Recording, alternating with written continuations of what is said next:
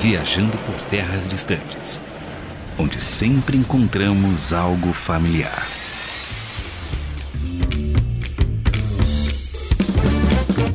Eu sou o André Castilho e o primeiro quadrinho que eu lembro que eu li foi Tio Patinhas. Muito bom, da Disney, publicado na época.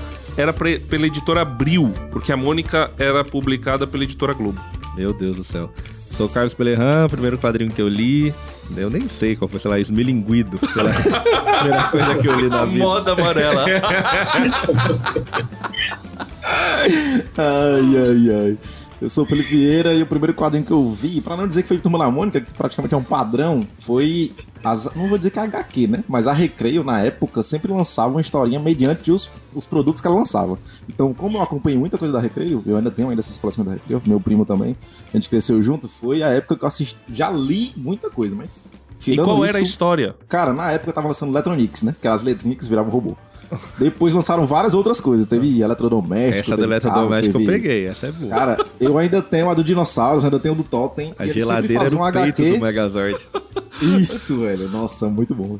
Olá a todos, meu nome é Marcos Oliveira e o meu primeiro quadrinho foi Mickey Mouse.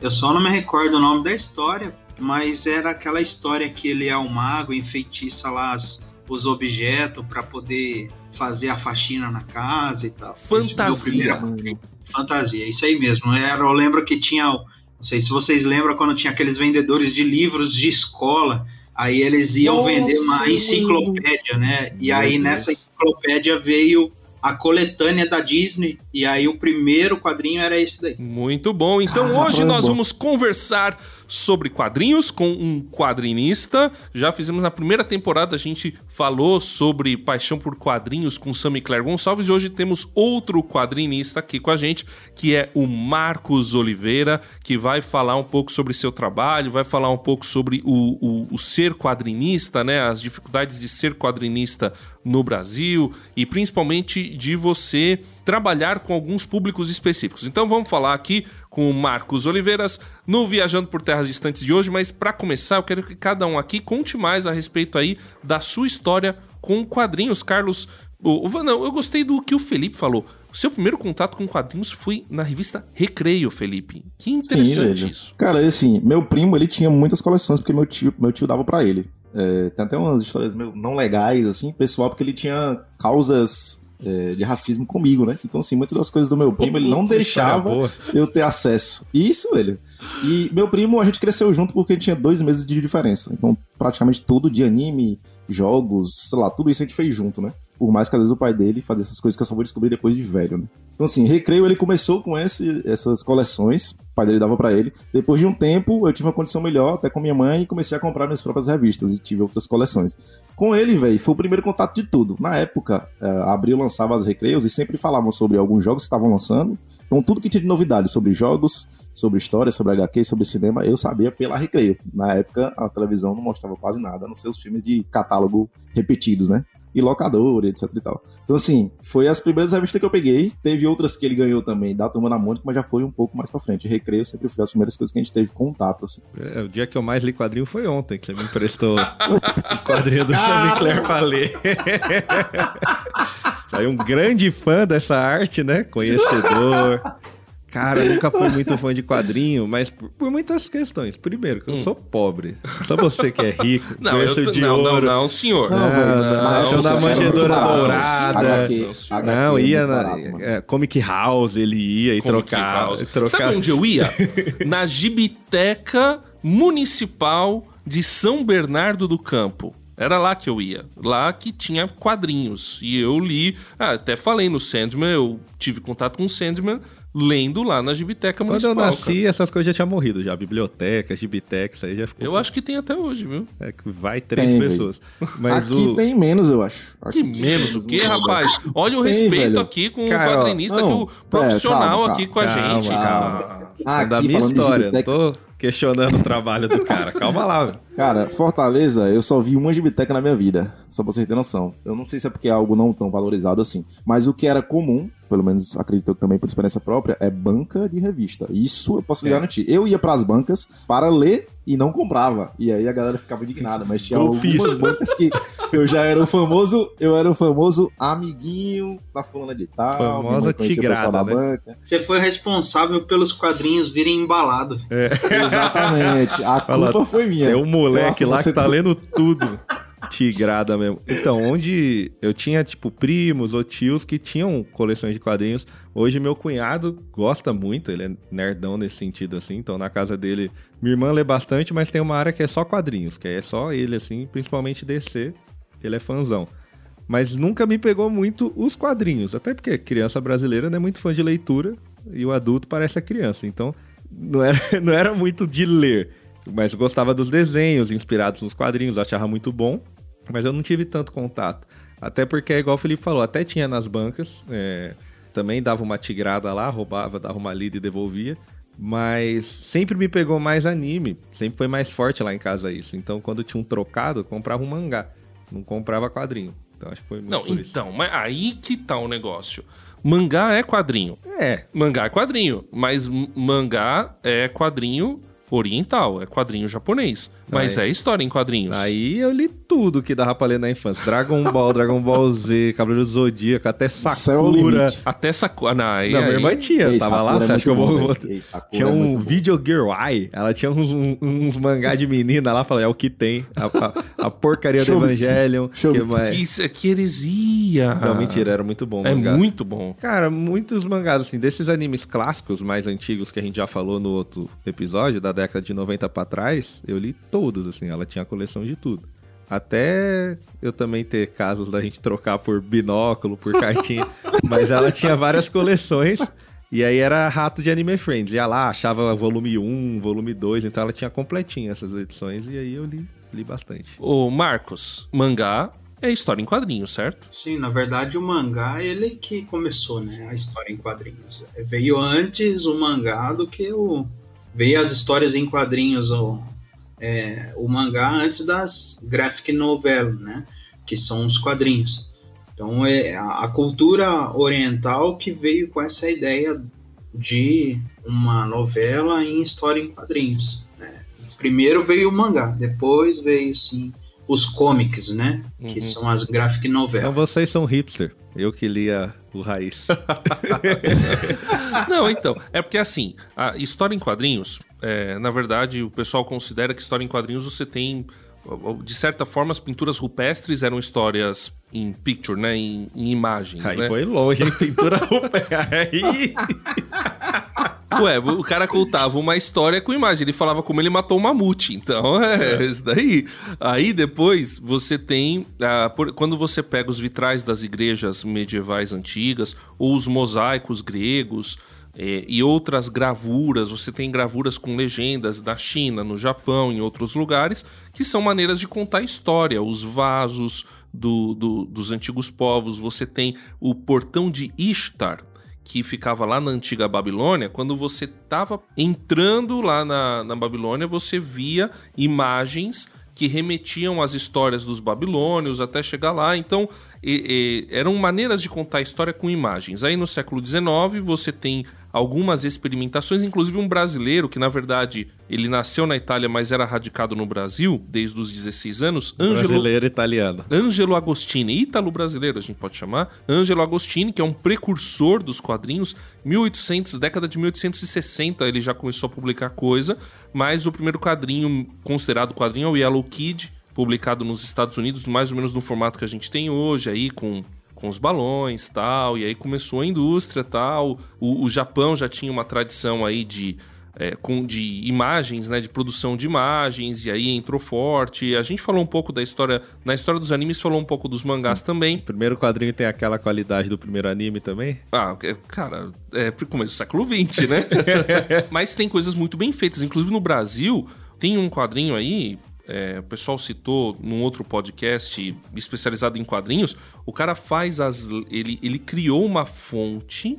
Não sei se o Marcos já viu isso. Com um varal. As roupas formam as letras. Nossa. É muito louco. E isso brasileiro. Então o Brasil tem uma tradição de quadrinhos muito grande. Mas falando sobre o relato pessoal, eu sempre gostei de quadrinhos. É, os primeiros quadrinhos que eu li, e eu lia bastante, era Turma da Mônica, Tio Patinhas, como eu já falei, normalmente pegando em aeroporto, que tinha aqueles furinhos. É, não, passava no aeroporto para buscar missionário, que eu sou evangélico, né? Meu pai, pastor. Aí pegava lá os quadrinhos com os furinhos, meu pai trazia e a gente Andava de avião né? e lia tio Patinhas, é. Eu recebi, eu, eu ganhei algumas revistas de super-herói é, doadas por um primo que assinava. Então ganhei algumas coisinhas. Mas fora isso, também não tinha dinheiro pra comprar. E depois eu cheguei a comprar uma ou outra coisa, mas foi bem pouco. Eu tenho a graphic novel do astronauta, tenho o E3, que é, que é muito legal. E hoje consumo mais online numa plataforma aí. Mas eu sempre gostei, sempre achei legal. Marcos, você também sempre foi os quadrinhos que te influenciaram a ser um ilustrador, a ser um quadrinista? Assim, com- sem sombra de dúvida, né? A vontade. Na verdade, assim, eu sempre gostei de desenhar. Eu venho de uma família que, que gosta do desenho. Meu pai desenha bastante, faz um, um- bons anos já que ele não desenha, mas ele curtia fazer uns desenhos, minha mãe também. Minha mãe já vinha na arte ali realista e tal, lápis 6B, ficar espumando com o dedo, né? Então ela gostava de, desse tipo de arte. Aí eu tinha um tio também que gostava mais da arte comics, né? E aí ele era da época do clássico lá do Wolverine e eu esse desenho me marcou muito assim, porque ele tinha feito um desenho do Wolverine com um dos pés em cima de uma lápide de- do cemitério Nossa, e aí tava lá a data do nascimento do Wolverine e a morte dele, e ele com um charutão assim, né? Típico daqueles dos anos 80 aí, né, do, do Wolverine. E aí esse desenho do meu tio, na verdade, me incentivou. E aí meu tio tinha um quarto na parede, ele pintava os heróis, né? Tinha o E assim, a gente eu já vim dessa vontade de desenhar. E quando eu tinha uns oito anos de idade, mais ou menos, eu também fui da típico da pessoa que frequentou banca de jornal, né? Uhum. É, tanto que eu, assim, eu sempre fui nerd desde pequeno. É que na Sim. minha época, ser nerd era perseguido. Então Sim. teve um tempo da minha, da minha juventude que eu guardei esse lado nerd, né? Aí eu tive um problema aí de pessoal, eu me envolvi com drogas e tal, e aí eu não podia ser nerd, né? Eu tinha que ser o marginal, né? Estou muito do nerd. mas essa vontade de fazer quadrinho, quando eu tinha uns 8 anos de idade, mais ou menos, um pouco mais, uns 9 anos de idade, como a escola que eu estudava era dois quarteirão para trás de casa, tinha uma banca no, na, no meio do caminho, e aí eu parava lá para comprar os Big Big. Não sei se vocês lembram desse chiclete Big Big, que era Sim. o. Massa, É, 10 é, na minha Quem não chegasse Nossa, na escola sem Big. Big, velho, não tava na escola. E aí teve uma época que veio que nas figurinhas era um, um parceria com a Looney Tunes e vinha lá os personagens, né? Então eu, eu pegava, desenhava o, o personagem da figurinha num A4 e tal.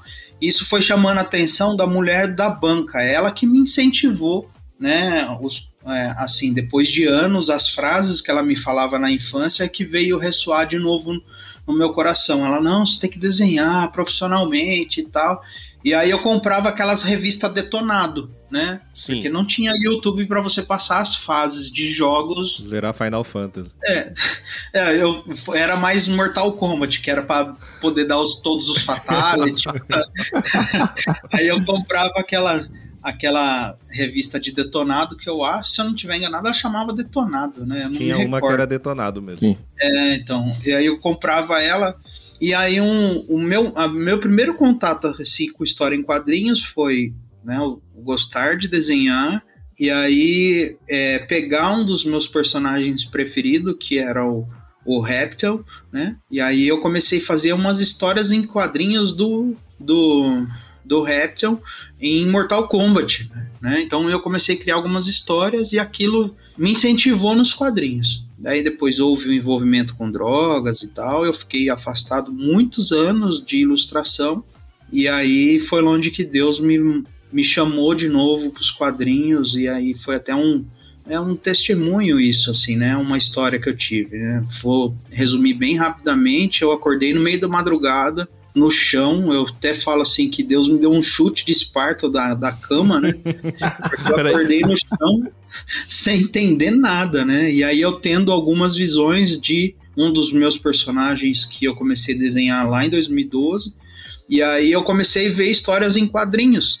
Né? Então tudo que eu começava a ver, eu começava a ver as histórias em quadrinhos e assim foi acendendo de novo a vontade de voltar a desenhar.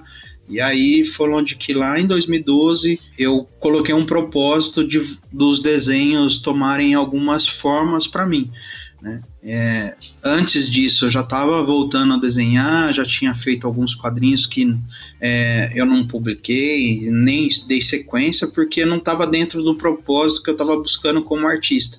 Mas é, em 2012 isso se concretizou, que foi aonde eu comecei a produzir meu primeiro quadrinho, que se chama Guerra dos Reinos. E aí hoje eu tô aí com 36 quadrinhos produzidos e 34 lançados. Você que não sabe fazer nem boneco de palito. Não sei mesmo, cara. cara... Eu, eu, admiro pessoas como o Marcos, cara. Não, não, faço ideia. Aliás, teve um menino chamado Vinícius. Você tem que conhecer esse daí, Marcos. O menino tem a idade do meu filho. Meu filho que nem eu, mal palitinho sabe fazer. Aí eu tava lá, vi o menino desenhando tal. Saiu até no Instagram da minha igreja. Vi o menino desenhando.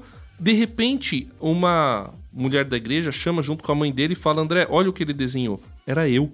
Ele me de... ele fez um retrato de mim, cara. Eu fiquei olhando aquilo, cara, e, e, fez um retrato muito bom, inclusive. O menino então manda tem que desenhar bem, bem mesmo. Tem, tem que desenhar. Né? o cara tem que manjar. Tem que... Agora, o que eu acho mais impressionante é que quadrinista de verdade é que nem o Marcos, né?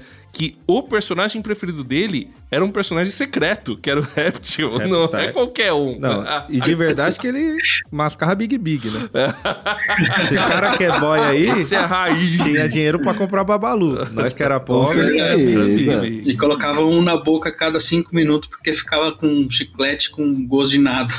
Pegava um real pra comprar 10 pães, comprava três, falava que subiu o dinheiro do pão e gastava o resto em chiclete. É isso aí.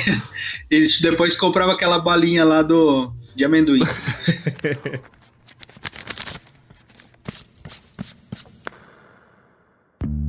Bom, pessoal, esse programa aqui a gente vai conversar mais com o Marcos. Ele falou assim: ah, contei minha história resumida, mas eu não quero resumida. Pode ser que em outro programa a gente fale mais um pouco, mas eu queria que o Marcos falasse sobre essa é, esse lado dele querer se tornar um profissional, um ilustrador profissional, né? Que no Brasil é difícil aqueles que conseguem sobreviver de quadrinhos. O cara acaba usando a ilustração dele em diversas áreas.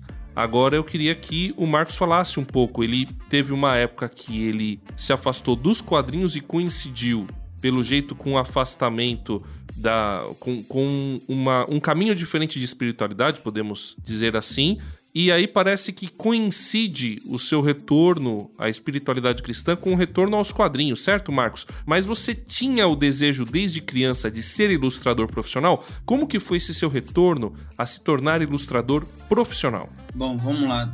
De pequeno eu não tinha esse não tinha algo nessa na mente. Para falar a verdade, quando eu era pequeno eu queria ser policial. né? Nossa! E aí eu acabei virando bandido. o cara zerou o polícia e ladrão, né?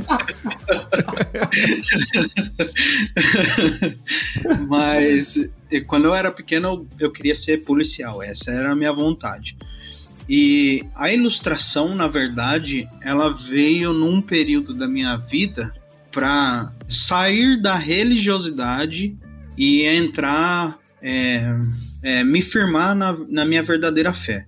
Não sei se eu posso dizer dessa forma, mas hum. foi nesse momento. Porque assim, é, os quadrinhos, é, eu tinha ilustrações lá atrás, tinha vontade de fazer alguns quadrinhos, mas o quadrinho veio depois do, de um dia que eu tive um acidente, né? Eu tive um acidente de carro, meu carro capotou quatro vezes na Anhanguera, não tinha seguro, velho, não tinha nada.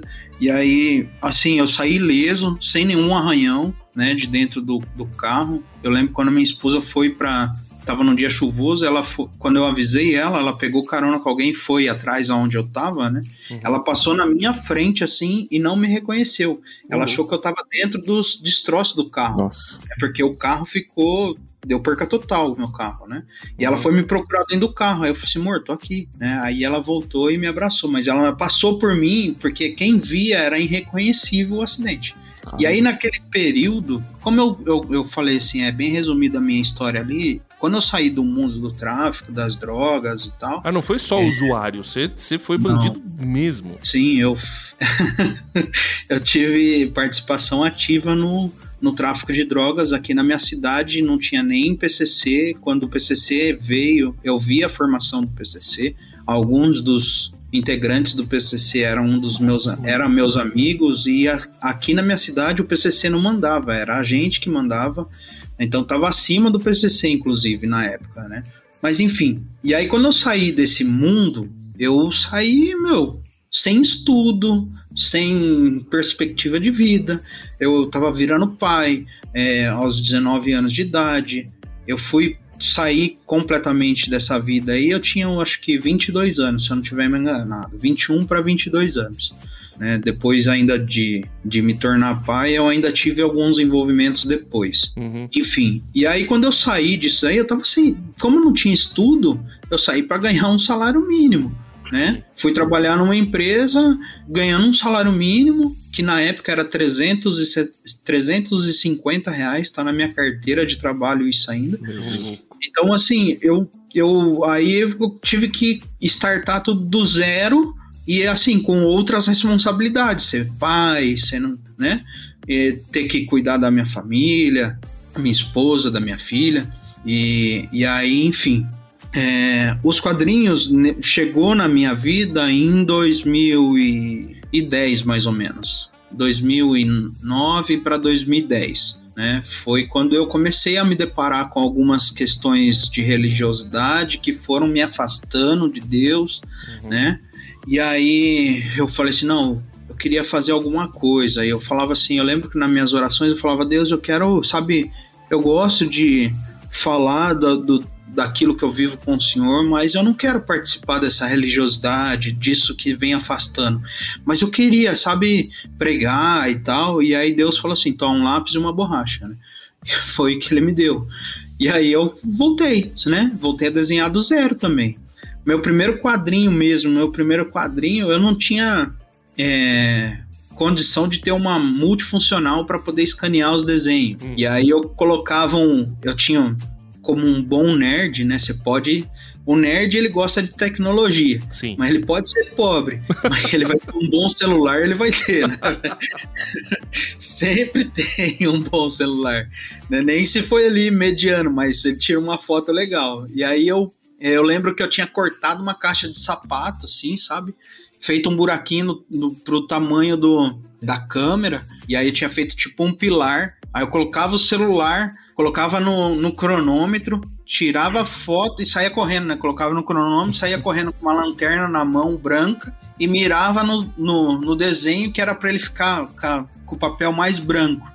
E aí eu fiz ele todo no, no pente, velho, né? Caramba. E aí eu fui, era o que eu sabia utilizar na época. E aí, quando eu fui caminhando, eu fui conhecendo algumas coisas, fui conhecendo a mesa digitalizadora, enfim. Então, assim, é, aí você fez a pergunta do sonho de virar profissional. Ele, na verdade, ele foi é, o ser profissionalmente um quadrinista acabou que as oportunidades foram aparecendo e eu fui abraçando, né? É, como meu pai sempre falou, o cavalo selado ele não passa duas vezes, né? Então eu, na hora que ele passa, eu, eu comecei a agarrar. Depois que eu fiz esse quadrinho, eu lembro que um missionário foi, foi na nossa igreja e aí ele mostrou de púlpito, cara, olha isso daqui, vocês precisam dar valor, falando para a igreja, né? Quanto de vocês já viram esse material dele? Vocês precisam que isso daqui é, é Deus e tal, não sei o quê. E aquilo me motivou a buscar algumas coisas. Aí foi onde que eu fui, de 2012 até 2017, produzindo o quadrinho, o meu primeiro quadrinho que eu lancei em 2017. Aí teve alguns processos. Quando eu tinha comecei ele, eu tava fazendo ele no, no Nanquim. Aí eu voltei, porque daí eu ganhei uma. Nesse meio processo eu ganhei uma multifuncional, aí eu ganhei uma mesa digitalizadora de aniversários, tudo assim, sem condição, tá? tudo foi, foi, foi aparecendo para mim e eu fui abraçando. Aí eu tive que voltar a redesenhar as coisas de 2012, lá em 2017.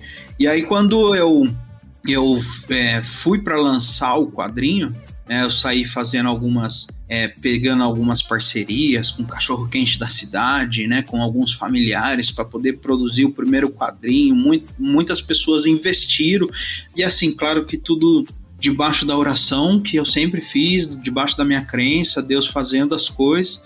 E aí eu lembro quando eu fui para lançar o, o, o, quadrinho, foi num evento em Americana que ia, ia acontecer. E aí eu produzi esse quadrinho, né? E aí foi onde que eu conheci o, o Carlos Brandino, um dos desenhistas aí da 100% Cristão, e aí ele acabou sendo meu tutor. Quando ele pegou o material na mão, ele falou assim, cara, é muito bom o seu material, mas tem algumas coisas aí que, meu, no meu primeiro quadrinho, acho que eu utilizei, acho que cinco tipos de fonte diferente. Nossa. eu não tinha noção nenhuma. era só, eu fui embarcando naquela onda e, e eu fui produzindo e tal. E aí esse o Carlos Brandino, que hoje é falecido, ele faleceu fazem três anos, eu acho, se eu não estiver enganado, ou quatro anos. Mas ele foi tipo um tutor. Ele pegou, ó, tá legal, mas precisa mudar isso, toma cuidado com isso, ó, estuda esse cara, vai buscar isso. E aí eu comecei todo o trabalho que eu fazia, todo o desenho que eu fazia, eu ia mostrando para ele. E ele foi o responsável por me apresentar um ramo comercial dos quadrinhos né? E aí eu fui me moldando de acordo com o mercado, né? Mas é aquilo, não foi nada pretensioso, foram as oportunidades foram aparecendo conforme eu fui é, me dedicando e buscando melhorar os meus desenhos, porque eu, aí eu sentia, aí voltando dentro da minha crença, eu sentia muita falta de quadrinhos de extrema qualidade, como o da Marvel, sendo Homem-Aranha, Conan, que eu gostava muito de Conan, gosto Sim. muito de Conan, do John Buscema. Sim. Coisas assim que saía, estourava da bolha de sair de histórias bíblicas. Eu sentia falta disso. Uhum. E aí eu falei, cara, eu, eu se não tem, eu vou fazer algo. E aí não foi assim pensando, não, porque eu quero atender alguém que tenha. Não, era a minha vontade de ter algo nesse ramo e aí foi onde que foi as coisas foram acontecendo. E você teve a história de superação e tudo mais, mas como foi a aceitação da sua família de um modo geral? Apesar da galera já desenhar, você falar vou viver de desenho, né? É igual a gente tá falando, vou viver de games, alguém fala vai estudar, né? Pelo amor de Deus. Você não tem mais idade para isso não. Eu acho que assim, ó, o primeiro impacto, na verdade, foi quando eu fui lançar o meu primeiro quadrinho. E assim, é, eu não encontrei tanta barreira nos meus familiares que são fora de casa. Minha esposa eu encontrei bastante barreira. Ela falou assim: ah, tá ficando louco, né? É que quem vai sentir, né? Acho que você se machucou quando capotou o carro, sim. tá ficando louco, vai. Eu lembro, assim, sabe, quando eu tava sentado no, e, e, isso é o dia que a gente tiver presencial, você pode perguntar para minha esposa, né? Eu lembro de mostrar os desenhos para ela. Hoje eu até entendo, né? Na hora que eu pego os desenhos lá de trás, eu falava assim: Nossa, amor, já pensou eu tá viajando pelo mundo com esse desenho aqui? Ela olhava com uma cara, putz, você tá ficando louco, velho. Que desenho é esse aí? esse negócio feio aí. É, ué. E aí eu até entendo, eu olhando os desenhos lá de 2009, né? Mas assim, foi a primeira barreira foi com a minha esposa, até mesmo porque ela não, ela só foi de verdade acreditar nos meus desenhos quando começou a dar, quando deu o primeiro retorno financeiro. Pingou é, no primeiro retorno financeiro, que aí ela foi acreditar. Hoje, assim, ela entende, quando eu tô aqui quando até o uso de desculpa às vezes para comprar alguns quadrinhos que é trabalho, né? Eu não preciso estudar outros traços aqui, eu vou e compro os quadrinhos que eu, eu quero, né? Que é da, da, minha coleção.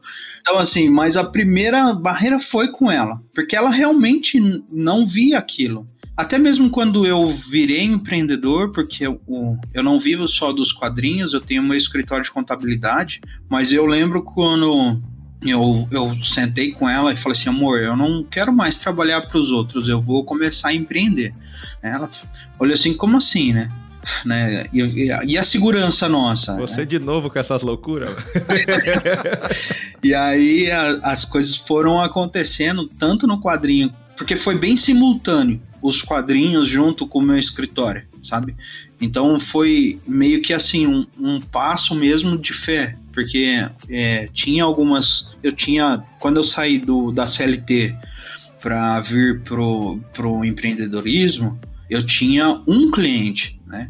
Eu saí do, do, do, escritório onde eu trabalhava, que eu prestava serviço, na verdade, eu saí com um cliente de lá. E aí é, eu falava assim para ela, assim, ó, eu vou, eu vou complementar a nossa renda com os desenhos. E ela não conseguia enxergar isso, né? Uhum. Então, assim, foi uma, foi uma barreira primeiro com ela. Mas o que eu. E aí é o que eu costumo dizer, eu acho que o que me fez superar essas barreiras foi que eu acreditava naquilo que eu queria fazer. Então, assim, tem muitas pessoas que querem fazer algo, mas nem ela mesma acredita naquilo. Então, sente Sim. dúvidas naquilo. E aí eu não tinha essa sombra de dúvidas, eu só precisava encontrar é, o caminho para trajetar isso daí, né?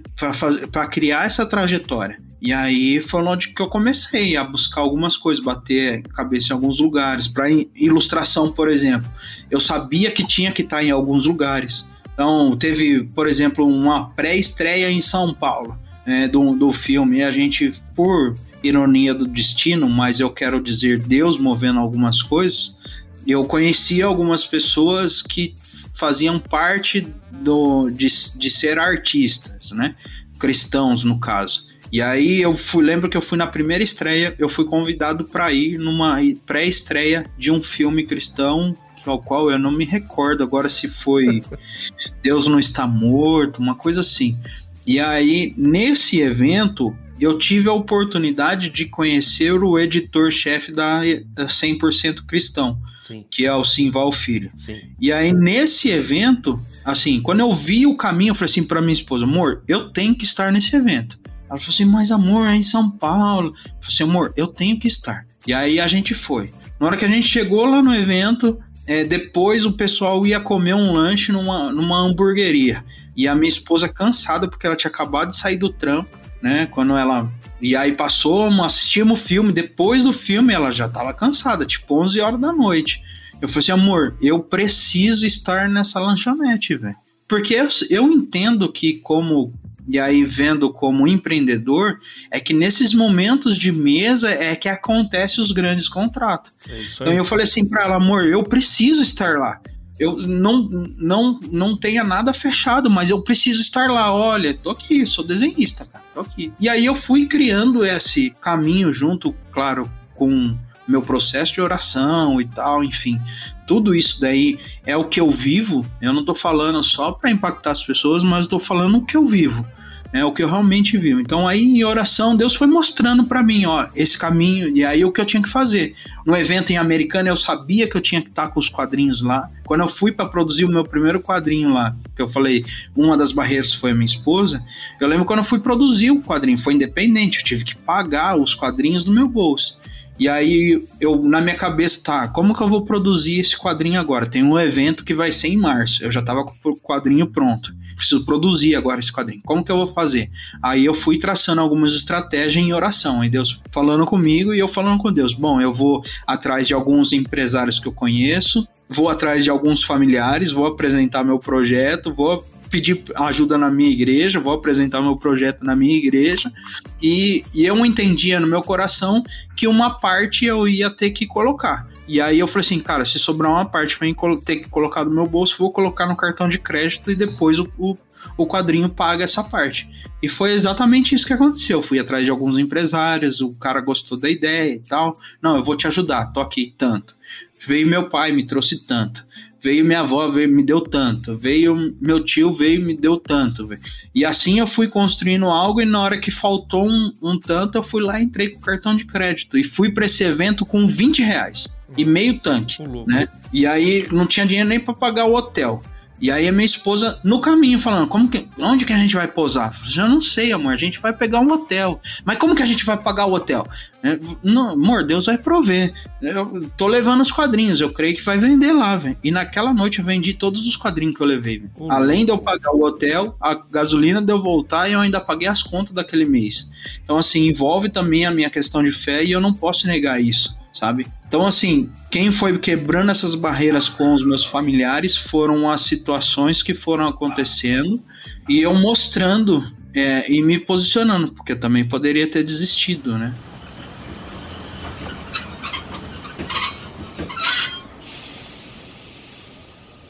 É isso aí, galera. Estamos chegando a mais uma Estação Central. E nos sigam nas nossas redes sociais, Instagram, Viajando por Terras Distantes, Twitter, Viajando TD, e o nosso e-mail, viajando por terras distantes. Se você quiser entrar na nossa comunidade também, mande na nossa DM no Instagram, que o Felipinho vai te colocar na comunidade e você pode participar de enquetes. E agora está tendo conteúdo exclusivo para os membros. Olha aí só que avanço. Na verdade, são só spoilers, mas é um conteúdo exclusivo, então vale a pena. Vamos ver os comentários do último programa. Como é Star Wars e ninguém liga, ficou só os mesmos nerds falando as mesmas coisas, mas a gente teve um pedaço da história do Filipinho aqui falando da infância difícil dele e sobre questão de paternidade. E o Samuel Cruz aqui comentou: é isso, não precisa repetir o que fizeram comigo no passado. Posso e devo quebrar o ciclo de algo ruim e ressignificar. Então fica a dica aí dos nossos coachings, você pode melhorar a sua vida, não precisa reproduzir os erros do passado que aconteceram. É, o nosso programa de hoje está muito melhor do que o de Star Wars, então peço que você dê cinco estrelas, nos sigam, pode nos dar sugestões de temas. Hoje eu estou sozinho porque o chefe é folgado e foi embora, né? Então fica a dica aí, se você quer fazer o seu horário, estude para ser diretor e não apenas um, um orelha seca. Curtam o programa aí, pessoal.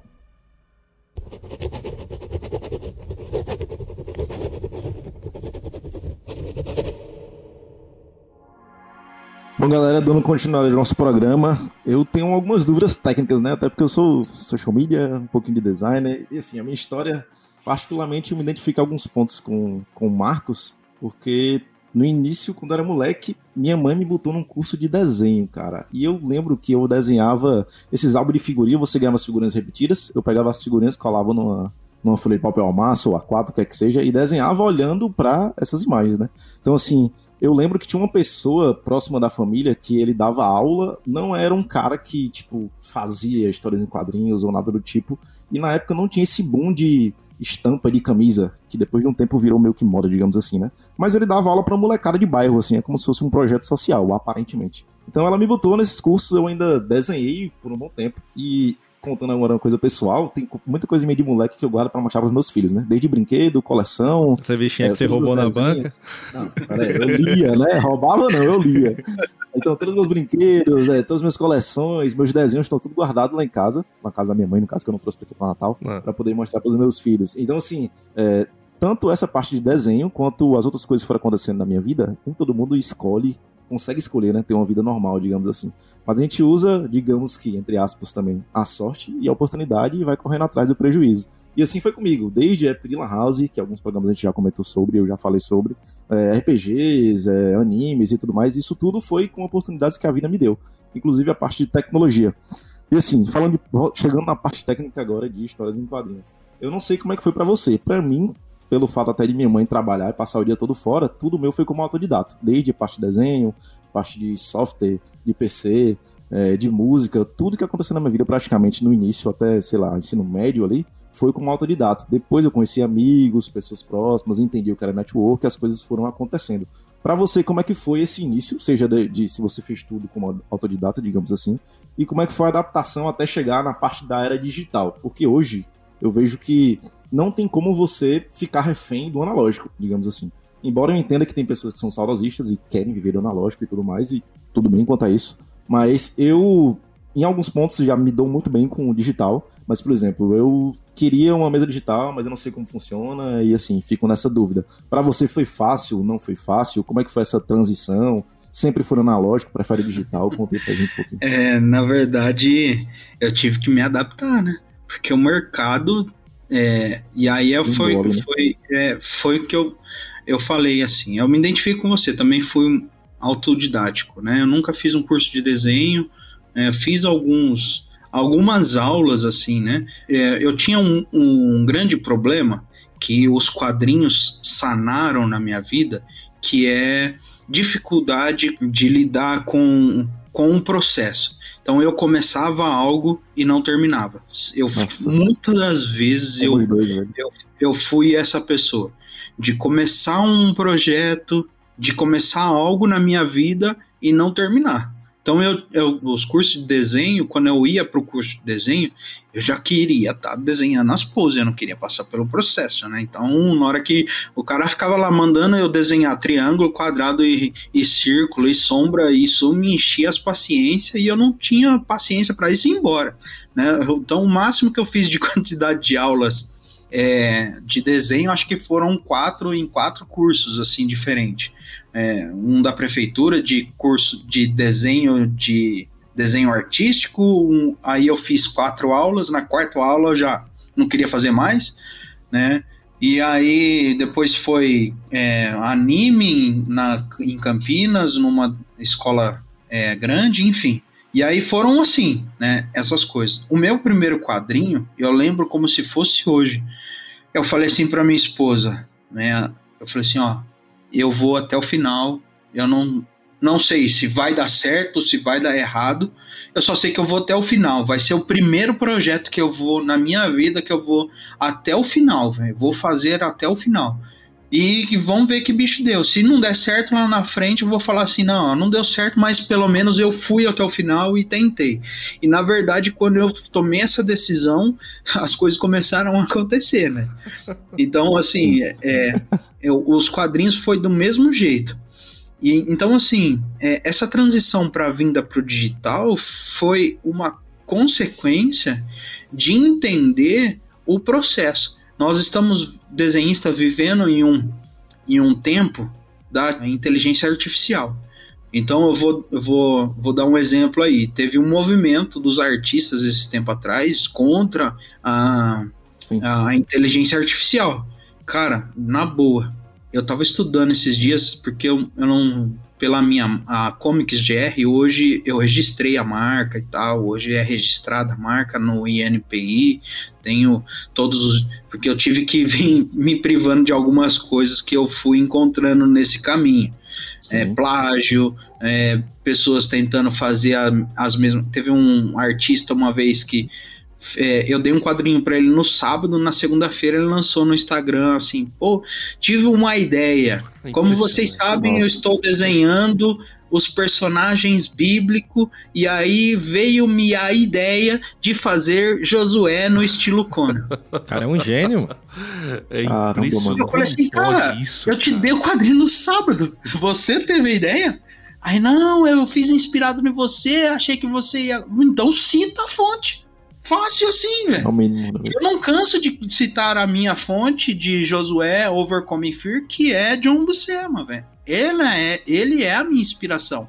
Inspiração é uma coisa, plágio é outra. Né? Plágio é Sim. quando eu tomo a ideia. Enfim, é aí vindo pro digital. Né? Senão nós vai entrar no outro assunto. É um programa só de Que é plágio. Tá pano pra manga pra um podcast de mais duas horas aí. Desabafo. É, eu entendi que o digital era uma parte do processo da atualidade. E aí eu tava estudando esses tempos atrás aí, como eu falei que a marca, a Comic é, é registrada e tal, eu tenho alguns objetivos. Inclusive, sexta-feira eu tinha uma reunião, não vou mais participar, que eu vou numa consulta com meu pai, mas numa produtora de games, que ó, isso é notícia em primeira mão, hein? Opa, É isso. Opa! Mas uma Tirei a primeira mão produtora que não vai entender. uma produtora de games é, entrou em contato comigo e a gente está fechando algumas parcerias e um contrato para se tornar Overcoming Fear vai se tornar um jogo estilo God of War para todas as plataformas. Oh, Novo oh, Mario. Aí, oh. palmas. Mario estilo Ah, Conan. Aí Curti sim. demais, velho. Notícia de primeira mão. Temos um furo. Então, assim, e aí, nesse meio tempo, eu tenho alguns, algumas coisas que eu quero e é um desejo que eu tenho. É de fazer a animação, ter uma animação além dos quadrinhos. Então, assim, como a gente veio pro business falando, né? Uhum. O quadrinho em si, ele não é só o quadrinho que se que faz o sucesso que é os quadrinhos, são sim os produtos que giram em torno. Então é camiseta, bolsa, é, cadernos, é, sabe? É, esses produtos, jogo e tal, isso são os produtos que giram em torno do quadrinho. É isso que vai tornar o quadrinho de sucesso. E eu quero ter uma animação, eu quero fazer uma animação. E aí eu comecei a estudar inteligência artificial. Por quê? Primeiro que é o futuro. Então aí eu sei que a parte artística, isso nunca vai morrer, porque tá aí desde o tempo dos egípcios, né? Sim. O que muda são as ferramentas que vão ser utilizadas. E aí eu não sei se vocês sabem, mas tem uma animação da Netflix que foi 100% feita em arte, é, 100% dos cenários em ambientação. Os personagens ainda foi no modo frame a frame, né, que é o desenho de cada uma das poses, mas os cenários é inteligência artificial. 100% do, dos cenários é inteligência artificial. Né, movimento de trem passando, tudo isso é inteligência artificial. Então, assim, é, o que, que eu entendi nesse momento em que eu preciso entender dessa ferramenta para usar em prol é, do meu trabalho. Concordo. né? Então, é uma consequência de migrar para essa parte do digital. Se não, é, infelizmente, vai acabar sendo abafado pelos artistas. E, e aí, não falando só artista, mas aí é um artista. É isso que torna o artista profissional. Né? Não é só ter um material profissional, mas sim se profissionalizar com as ferramentas atuais, né? Com aquilo que está ao seu alcance, né? Então eu, eu vejo que assim é, uma, é de extrema importância essa migração e essa adaptação. E um negócio é, interessante aí que você falou, né? É você encarar a inteligência artificial como ferramenta e não como sua rival. Em primeiro lugar, porque não é uma pessoa, né? Então, o pessoal pira um pouco, né? Acha que vai virar Matrix. Não, ah, não, não é uma pessoa. Tava até ouvindo um podcast com um neurocientista muito famoso, o Miguel Nicoleles, dizendo assim: nunca vai haver a substituição, porque a inteligência artificial ela só pega aquilo que já está produzido, ela é programada por, um, por uma outra pessoa, ela não cria nada. E realmente eu estava preparando um outro roteiro. E aí eu fiz uma pergunta, o Bing agora lançou um negócio tipo chat GPT. Do Bing é sacanagem É, também. não, é do- da Microsoft. fui lá ver porque eu tô com preguiça de fazer cadastro no chat GPT. Aí eu fui lá ver lá, o Bing já tá mais fácil, fez pelo Skype. E aí eu fiz uma pergunta. E ele respondeu, né, qual foi o qua- primeiro quadrinho bíblico. Ele respondeu, não sei se tá certo, inclusive, mas É o ele Bing, né? respondeu. e aí eu fui atrás de... Porque o Google não tinha me respondido também. Então, ficar falando mal do Bing, o Google não me respondeu essa Bing pergunta. só serve pra você achar o Google. Aí, aí eu perguntei sobre outro quadrinho e ele não soube me responder. Perguntei sobre quadrinhos brasileiros. E o, o Bing não soube responder. Até dei uma bronca nele. Xenofóbico, né? É. Bing. Então, e, e a- aí a inteligência artificial, ela, é, ela deve ser utilizada como uma ferramenta para facilitar a nossa vida, para que a gente possa criar mais, para que a gente possa gastar menos tempo na execução e mais tempo na criação, usando melhor a nossa criatividade, usando melhor o, o, o que a gente tem. É claro, a gente não pode deixar de ter também execução, porque senão gente- o nosso próprio cérebro atrofia. Mas a gente usa como uma ferramenta para poder avançar, para poder fazer outras coisas. Mas uma coisa que eu queria que você falasse, Marcos, é assim, sobre essa sua, o seu trabalho. Você consegue ser 100% ilustrador quadrinista ou você precisa ter é, dois trabalhos? Você precisa ter duas atividades? Como que é um ilustrador no Brasil? O, alguém está ouvindo a gente, de repente quer ser ilustrador, quer ser quadrinista. Como que você conseguiu alcançar o seu sonho de publicar quadrinhos? Bom, vamos lá. É, não necessariamente é o que eu falo sempre. Eu falava até para minha filha. Quando no Brasil já, tudo já é mais difícil do que em países de primeiro mundo, né? Principalmente falando em questões de arte. Então, mas qualquer profissão, e aí é, é que assim, é, eu tive duas oportunidades, é por isso que eu acabei é, tendo duas profissões. Então é, eu sempre fui abraçando as oportunidades que apareceram na minha vida. Lá atrás eu tive que correr atrás no emprego, e aí eu não comecei no topo da carreira, né? Eu tive que começar de algum lugar. E aí eu fui office boy, dentro desse office boy eu conheci um faturamento, fui fazer nota fiscal em máquina de escrever, aí eu queria entender melhor o que, que eram aqueles impostos que eu colocava nas notas, aí eu fui buscar entender mais, e aí apareceu oportunidade em outro trabalho, chegou um ponto na minha carreira profissional contábil em que eu precisava de estudo para mim ganhar mais dinheiro, né? Esse é o fato, né? Eu cheguei a um ponto na minha carreira que sem estudo eu não conseguia. E aí, como eu tinha já caminhado, trajetado um caminho, eu falei assim: não, eu não vou começar do zero de novo, né?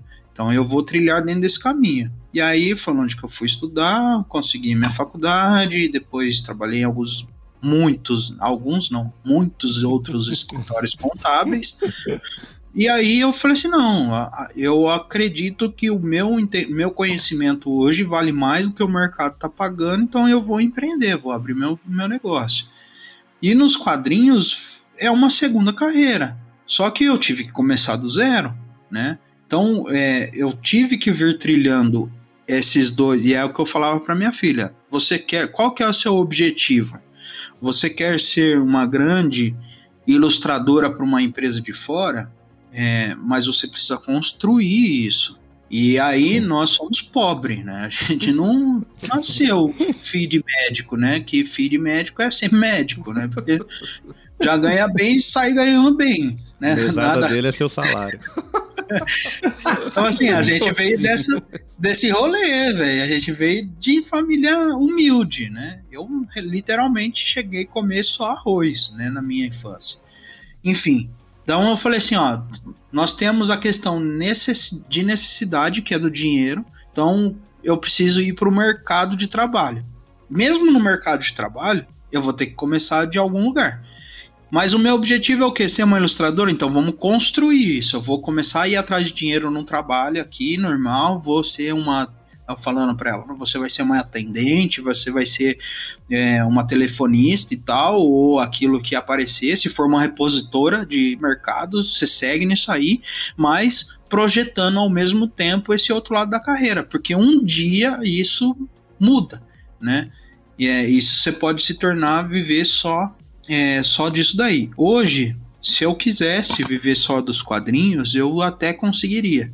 Mas também eu não quero é que tinha outras questões pessoais que eu sempre tive vontade, que era de ter o meu próprio negócio, meu escritório de contabilidade. Então isso fazia parte do meu ideal pessoal e é por isso que eu tenho os dois. Então eu tenho alguns outros planos que ainda não consegui atingir, mas que eu estou trilhando para isso, que é eu, como eu já formei, eu tenho meu escritório de contabilidade, já realizei esse sonho, mas eu preciso agora de uma questão financeira para manter tanto eu e minha esposa, porque minha filha já não mora mais comigo.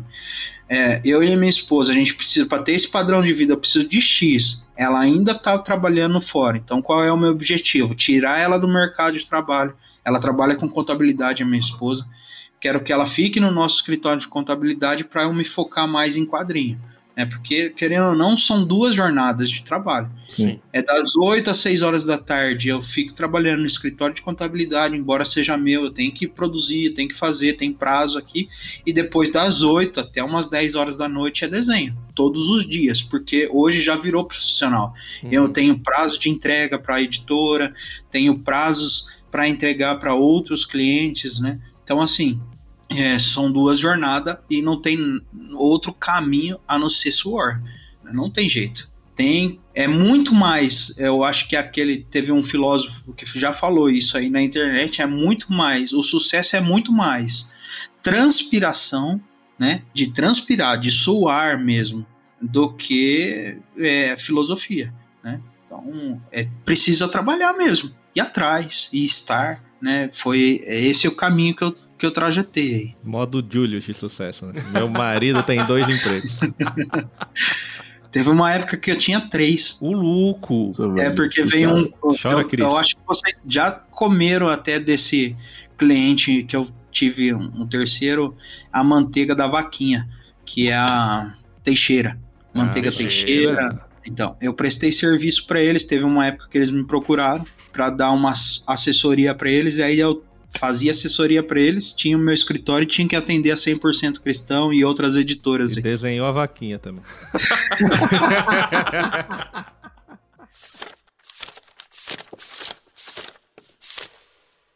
A gente não poderia encerrar este programa cometendo esta blasfêmia, né? De não falar das obras do Marcos, né? O cara tá aqui Lógico. dando todo o ensinamento, fala, valeu, volte sempre, né? Então a gente queria que você comentasse um pouco das suas obras. Você falou por cima da sua inspiração, mas se puder explicar um pouco o que é também, porque às vezes a pessoa ouviu, mas não faz ideia Às do que... vezes não, ele tá se colocando no lugar aqui, ô. É, não, mas isso aí é técnica de apresentação. Ele quer... John Buscema pra ele não Ah, cara, significa nada. é um cara aí, ó, mas a gente pode também atualizar, que ele tá falando, ele falou do Simval Filho, que é parceiro também, da 100% Cristão, que ele mudou o nome da editora, tá? Mudou, mudou pra Lion. É, já Lion, fica né? aqui a nossa reclamação, mas parabéns. Por que reclamação? 100% Cristão era muito legal. Lion é muito melhor. É, eu preferia 100%.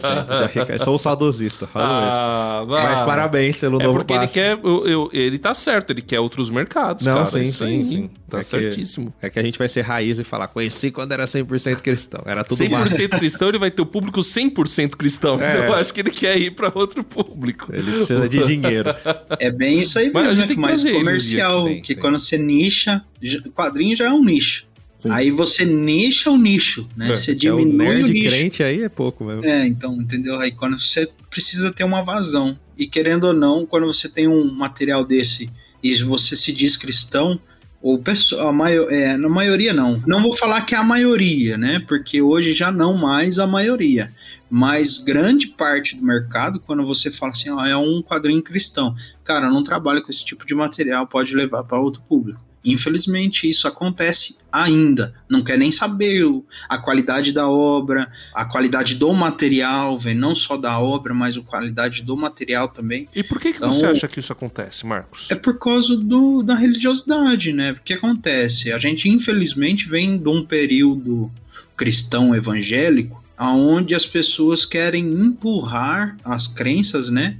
Goela abaixo ao outro. Então, se você não. E aí não. Aí isso. Esse jogo também tá mudando, né? Não é, não é só o nosso lado agora, mas o outro lado também quer empurrar as suas crenças e as suas verdades goela abaixo do outro. E se você não aceita isso, você é excluído. E aí, até um spoiler dentro do, desse é, contexto das minhas obras, eu tô com um quadrinho para lançar agora. É, eu acredito que saia em maio, né? Já começa a divulgação, tô vendo, terminando algumas coisas aí. é, modelagem em 3D, porque vai ter action figure. Que legal. enfim. louco. E aí é, se chama No Mercy. E essa história vai ser um- uma, uma a última cristã do mundo, né, vivendo em um mundo onde a sociedade Nossa, empurra massa. é, é, as suas verdades que vai ter que ficar. É proibido qualquer tipo de relação nesse universo, vai ser proibido qualquer tipo de relacionamento entre os humanos, só vão ser clones, né? E aí modificado na sua mente e tal. Esse é o universo que eu tô criando desse quadrinho. E aí ela a qualquer manifestação religiosa, não só cristã, mas qualquer manifestação religiosa é extremamente proibida e se você fizer qualquer pesquisa dos guardiões, que no caso é que eu, que eu tô trazendo, os guardiões da antiga fé, qualquer tipo de pesquisa nas mídias sociais, você vai ser caçado até a morte, né? Então, por isso que se chama No Mercy. E aí é num, num futuro bem apocalíptico aí e tal. Então, assim, eu creio que a gente vive nessa sociedade. É por isso que.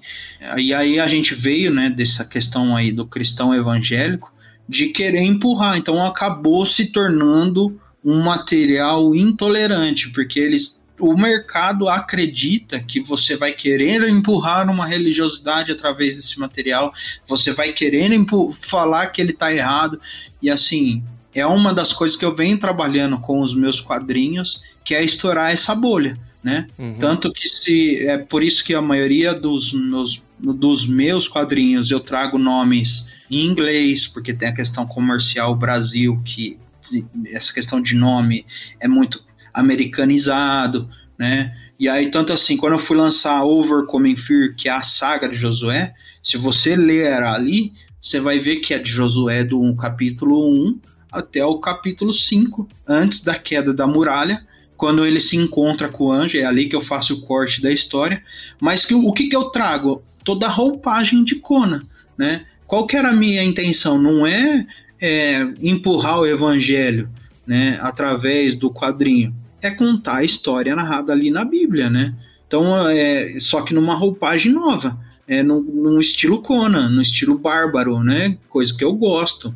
É, se você, ah, é claro que eu uso sim da, da licença poética, né, no, nas lacunas, para cobrir as lacunas da onde a Bíblia não fala, mas também não tirei nada da Bíblia, né? Tudo que eu coloquei ali são questões em que eu estava vivendo, aí é o que o, o diretor Zack Snyder falou quando ele saiu do, do Liga da Justiça, né? Por que, que ele saiu do Liga da Justiça lá no primeiro que saiu? É, que é aquele todo florzinha, cheio de, de, de cores, né? Por que, que ele saiu? Os ursinhos carinhosos da justiça. É, os ursinhos carinhosos. E, ele fala no depoimento, numa entrevista dele, ele fala assim: por que, que eu saí? Porque eles queriam tirar a minha visão do que eu estava criando para o universo. E assim, o autor e o diretor é, é onde ele tem a voz é na sua obra. Né, a forma que ele enxerga. Se a, aí o comércio quer mudar e você se adapta ao comércio, ou você se mantém a sua posição e segue né? E aí, Overcoming Fear é a mesma coisa, uso dessa licença poética daquilo que eu estava vivendo. Eu, quando eu fui ver Overcoming Fear, a saga de Josué, me chamou a atenção, assim, aquela frase, ser forte e corajoso. Eu falei assim, cara, se Deus está falando, né, incentivando ele ser forte, é porque é bem provável que ele estava se sentindo fraco. Se ele está falando assim, ser, ser corajoso, mano, ele estava se sentindo covarde.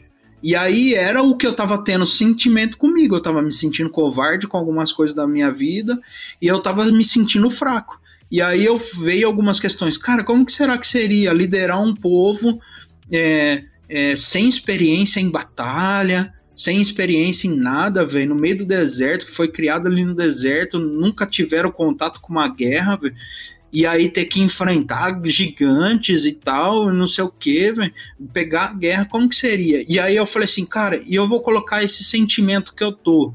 Como seria, se ele tá com medo, como seria um líder com medo? E aí, assim, todo forte, todo parrudo, velho, e todo fragilizado por dentro, velho. Como seria isso? E aí foi onde nasceu Overcoming Fear, a saga de Josué, é nisso que eu trago. Na licença poética por exemplo, aonde sai do, onde, quando ele sai do luto, volta para o acampamento, e essa trajetória da volta até o acampamento, na Bíblia não está relatado o que acontece nesse meio tempo. E aí é onde que eu uso a licença poética para criar uma narrativa de um cara questionando a Deus, pô, como que eu vou liderar esse povo? Esse povo nunca viu uma espada na mão. É, eu tinha um Moisés tinha um cajado e você deu uma espada e agora você tira a espada da minha mão e me dá um cajado. Como que eu vou fazer isso e tal? Sabe, são questionamentos que eu tinha e eu uso dessa licença poética para poder criar narrativa. Josué, trincadaço, tá? No quadrinho, não sei se você Barra de chocolate o abdômen do Josué. Ô, Max, uma curiosidade também aqui. Acho que pode ser curiosidade para muitos dos ouvintes aqui também. Principalmente porque eu não tive acesso a muito HQ, né? Então, assim, existem traços específicos, por exemplo, ah, tem um tipo de cartoon que segue uma linha, um tipo de HQ que segue uma linha, e etc e tal. Eu não sei se existem vários ou só existe um, porque, por exemplo, você pega Turma da Mônica e, e mangá, você vê que tem diferenças, seja de traço, ou leitura e tal. Mas tem vários outros tipos para histórias em quadrinhos ou não? Como é que funciona? Sim, tem, tem sim, tem de diferenciação, tanto que se você pegar Liga da Justiça ou a Justiça Jovem, você vai ter ele desde mangá até o semi-realista, a gente chama, que é o comics. O comics é semi-realista, né? Então ele é mais próximo à realidade. E a técnica de desenho de cada um deles, mangá, vindo para é um cartoon, que nem a turma da Mônica já é mais cartoonizado e tal. Cada tipo de traço de desenho vai se comunicar com uma classe de idade, não necessariamente, né? Não necessariamente. Mas você pode ver que Turma da Mônica passa geração e passa geração, vai pegar ali as pessoas que são de 8 a 13 anos de idade, porque é o, a forma em que o cérebro se comunica. É claro que de repente a gente continue aí nos 13 anos de idade assistindo Dragon Ball, né? 500 vezes. 43 anos de idade assistindo Dragon Ball. Assistindo One Piece aí depois com 150 anos. É, mas aí não tem como não ver, né? Na casa. É verdade. O cara começou. Tem 300 anos Eu pra comecei assistir com tudo de 8, One Piece. mas... Mas enfim, é a forma em que o cérebro consegue se comunicar. Então, é, tem sim a diferenciação de traço e comunicação com o público.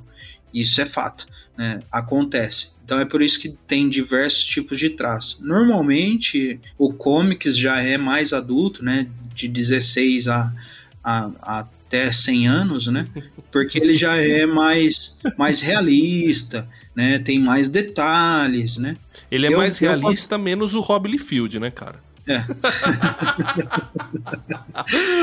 pra quem não sabe, Rob Liefeld é o criador do Deadpool e o pessoal brinca muito porque ele. é, o, o traço dele é muito, totalmente fora de proporção, né?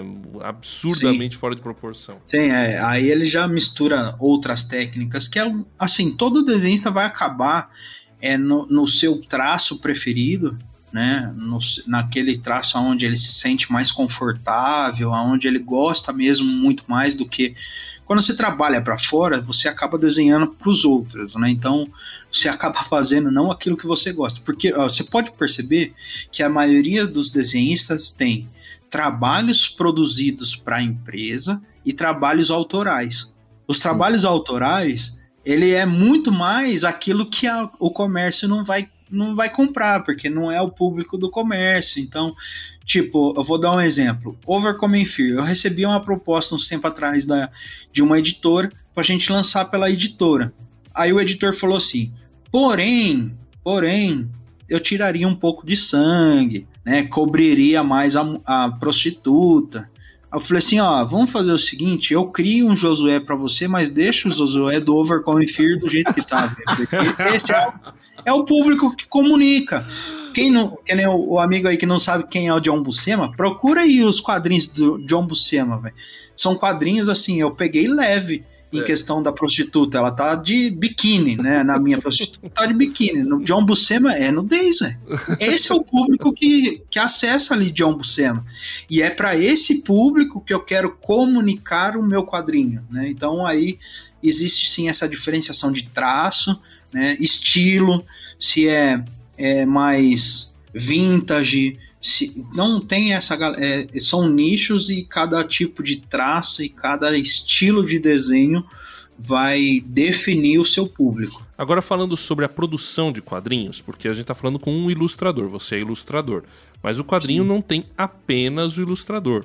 Então, Não. fala aqui pro pessoal como o, o- rapidamente, né, se Passo a passo, né? como é que é o quadrinho, né? Começa com o ilustrador, que é aquele que dá a cara pro quadrinho, mas você tem outros profissionais no processo também, quando você tem um, um, quadro, um, um mundo ideal, digamos assim. Tem gente que pega e faz tudo, né?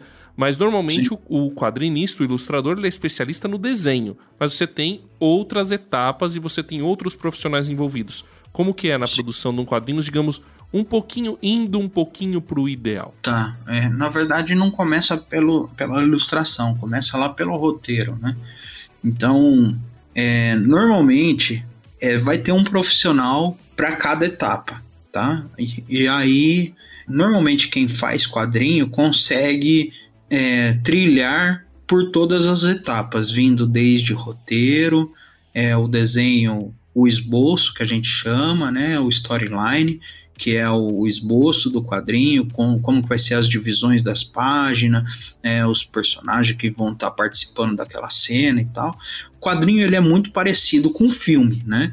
Ele é muito mais parecido com o filme do que qualquer outra coisa, porque você precisa ver posição de, de, de cena, posição de câmera, se vai ser visão de verme. Visão de verme é vista de baixo para cima, né? Como se fosse um verme. Aí você vê os pés lá do personagem maior, a, o, o, cenário mais distante. Se vai ser panorâmico, que você vê todo o cenário e os personagens pequenos, visão de águia, visão de cima. Né? Então ele é muito mais parecido com, com com o filme, né? Posição de câmera, onde vai estar o personagem, que lado, aonde, o que, que vai acontecer, o que, que vai ter de, é, de coadjuvante, o que, que vai ter de cenário. Então, tudo isso aí permeia ali na primeira etapa, que é o, o roteiro. Então, normalmente, quando é para fora, você tem um especialista para cada área. Então você vai ter um roteirista, o cara que escreve roteiro. Lá no roteiro ele vai descrever o que tem na cena. Tem alguns estilos diferentes de roteiro. Tem o roteiro pré-desenhado, onde o cara sabe desenhar um pouquinho e aí ele vai e faz o que, que ele quer que compõe naquela cena, né? Ele transparece da mente dele ele passa da mente, o que está na mente dele para o papel, para o desenhista entender e tentar enxergar o que ele está enxergando. Então precisa do máximo de informação. Aí a primeira tem alguns roteiristas que faz o, o roteiro pré-desenhado ali, com um desenho de, de, de pau mesmo, aquele que é cabecinha, o risquinho, né? Ó, vai estar tá aqui o personagem. e aí ele coloca ali as falas que vão estar, o que vai estar tá acontecendo. Aí tem um outro estilo de roteiro, que é o roteiro descrito, né? Em Word mesmo. Ele vai estar tá lá, cena 1, é, no, vai, a página vai ter cinco quadros, né? No quadro 1, que aí a gente chama de Q. 1, Q2, Q3, Q4, né? Cada quadro tem a sua numeração que é para poder vir fazer a representação. E aí, como ele está escrevendo, ele vai falar lá: era dia, ao meio-dia, estava no inverno e é no local X, Y, tá passando o carro azul atrás, que é da marca tal. Ele vai descrever toda a cena. Né? Visão de águia, vista de cima, você vai ver três personagens, tal, tal, tal, velho.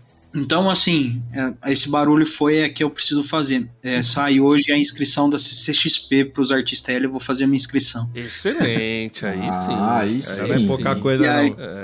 É. eu participei e... de duas CCXP, 2021 e 2022. Ah, você estava ano passado lá. Aí, e 2023, aí, ó. Quem for para é, CCXP, vá no Artist L e. Desculpa, eu errei. 22 não, é 20 e 21. 21. Ah, ano passado você não 20, participou? 20 e 21. Não, o ano passado não. Então, quem for na CCXP, vá na ArtsL e vá lá no, no stand da Comics GR do Marcos Oliveira. Isso aí.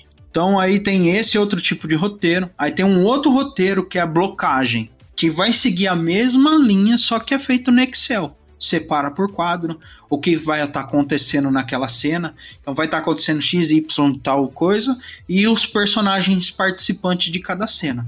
Esse é o roteiro. Partiu do roteiro, o desenhista vai e faz o, o, é, o storyline que é um esboço da página. Faz lá, no, no, eu, como eu já faço hoje no digital, tem alguns clientes que eu atendo já direto na finalização, que para mim é mais rápido, adianta alguns processos, então eu faço rascunho e já venho fazendo arte finalização e mando para ele aprovar na arte finalização, já com os traços já prontos, já e tal que é no caso a Batista da Lagoinha, eu faço desse, desse nesse script.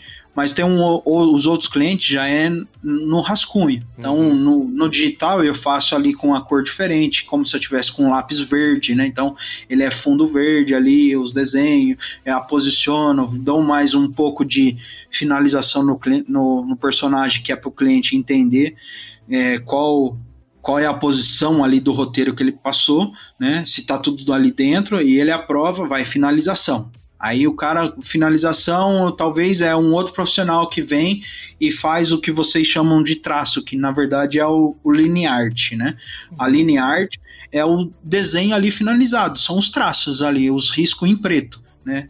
Aí tem um outro profissional que é envolvido na área, que são os flatters. Os flatters, eles dão as cores base, então não tem profundidade nas cores, então ele vai colocar ali, ele é o concept color, ele vai trazer as cores base para aquela página. Claro que depois na coloração, se for um outro artista que faz a coloração, ele pode mudar ali o concept art, o concept color é, de acordo com o que talvez ele queira. Mas o concept color, que é o flat, ele vai ter que se atentar ali, se estava noite, dia, porque isso tudo interfere ali nas cores base, é a cor chapadona mesmo, né? não tem sombra nem nada. Aí vem o colorinista, aplica os efeitos especiais, os efeitos de visuais, o, a coloração, sombra, enfim, ele vai aplicar em cima disso. Aí vem um outro profissional que é o letrista, né? Que é o que faz o que é popularmente conhecido como é, balonagem, né? Os balões. Né? Isso não. Quando a gente fala no ramo artístico, fala assim, oh, faz o balão para mim, o artista vai imaginar um balão, velho. Então ali é letragem, né? o nome correto é letragem, fazer a letragem. Né? Aí onde ele coloca os, os as falas, né? Os balões de fala, coloca as, ali as é, o, as falas de cada do roteiro e aí envolve outro profissional, que é o corretor de texto. Entra, faz correção de texto, voltou de no mínimo cinco correções de texto e sempre passa alguma coisa, vem um outro profissional que é o cara que faz a, a diagramação né, onde ele vai pegar todos os arquivos, aí ele vai usar um programa, normalmente é o InDesigner do, do da, da equipe Adobe, ele vai colocar ali os arquivos ali dentro, colocar sangria para corte e tal, colocar margem, e aí depois disso entra a gráfica, faz impressão e chega até o consumidor. Esse é o processo do quadrinho. Pouco Isso quando não tem ainda o capista, né? Porque aí tem um capista que vai fazer a capa, porque tem alguns que trabalham com um capista diferente do, do da equipe que trabalhou na ilustração, até para para capa, porque a capa vende, né? Então você tem a ideia Sim, da, da é. capa como mais comercial, assim, né? Mais um, um, marketing. Pegar toda a cadeia alimentar do quadrinho, aí gera, um quadrinho gera 70 mil empregos. Mas faltou, só para finalizar, faltou um tipo de roteiro, né? Que é o roteiro Castilho, que ele faz durante o programa. Esse aí eu não sei se você já. Enquanto tá desenhando, a gente manda o. Viajando por terras distantes. É uma produção transmundial.